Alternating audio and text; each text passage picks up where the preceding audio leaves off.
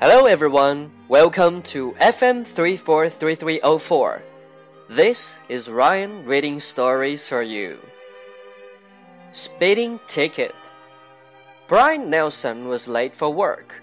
He had been stuck in traffic for half an hour. The cars were finally starting to move. Brian had to make it to work in 10 minutes.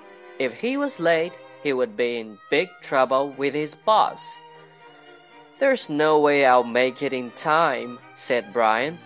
Suddenly, a car raced past him. Three seconds later, another car raced past him.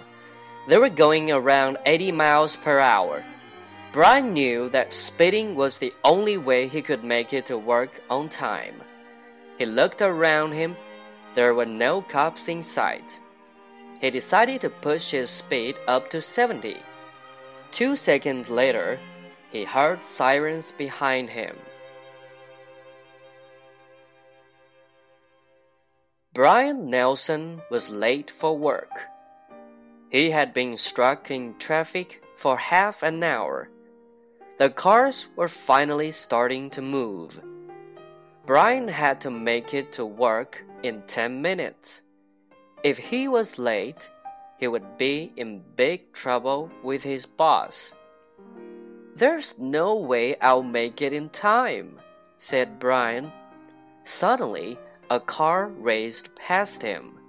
Three seconds later, another car raced past him. They were going around 80 miles per hour.